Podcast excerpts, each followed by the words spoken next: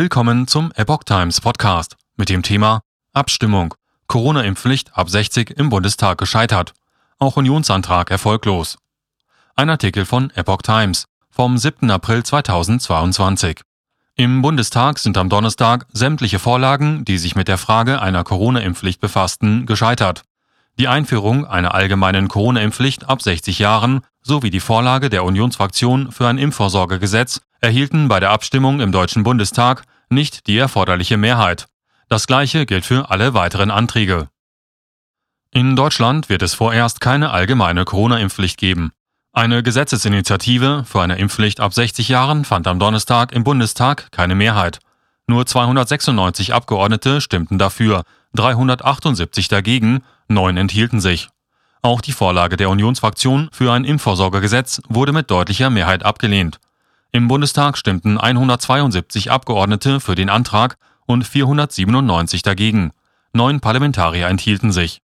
Ein Antrag von FDP-Vize Wolfgang Kubicki und weiteren Abgeordneten, der eine Impfpflicht explizit ablehnte, erhielt lediglich 85 Ja-Stimmen. 590 Parlamentarier votierten dagegen, 12 enthielten sich. Ein ebenfalls gegen die Impfpflicht gerichteter Antrag der AfD-Fraktion fand auch keine Mehrheit. Hier stimmten 79 Abgeordnete mit Ja und 607 mit Nein. Enthaltungen gab es nicht.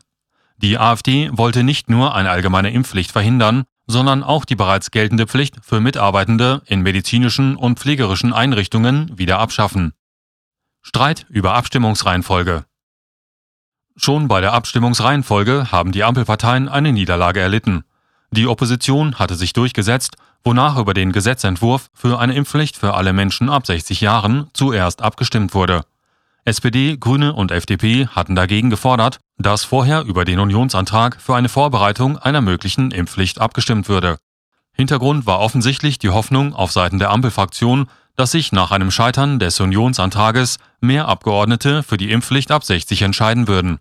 Eine Mehrheit von 345 zu 339 Abgeordneten stimmte im Bundestag jedoch bei zwei Enthaltungen für den Verfahrensvorschlag der Union.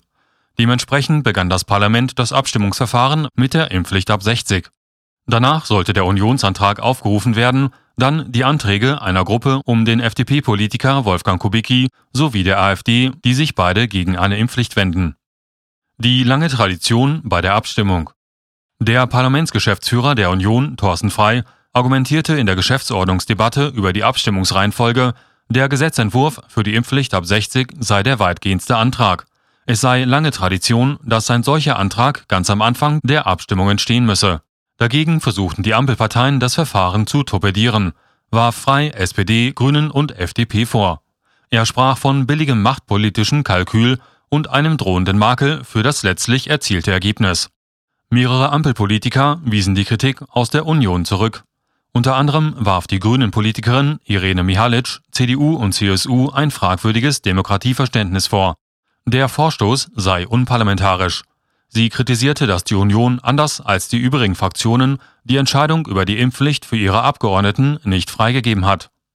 Sie versuchen mit allen Mitteln zu verhindern, dass ihre Abgeordneten hier eine Entscheidung nach ihrem Gewissen treffen, warf die Grünen-Politikerin der Führung der Unionsfraktion vor. Dies habe mit verantwortlicher Pandemiepolitik nichts zu tun. Martin Sichert, AfD, verwies wie frei auf die parlamentarischen Geflogenheiten wonach der weitestgehende Antrag am Beginn stehen müsse.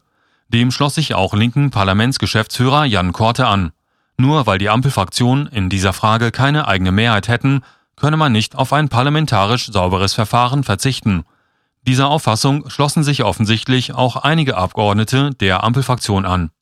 Für Aufregung sorgte unterdessen, dass Außenministerin Annalena Baerbock wegen der Bundestagsabstimmung zur Impfpflicht vorzeitig vom NATO-Treffen in Brüssel abreiste.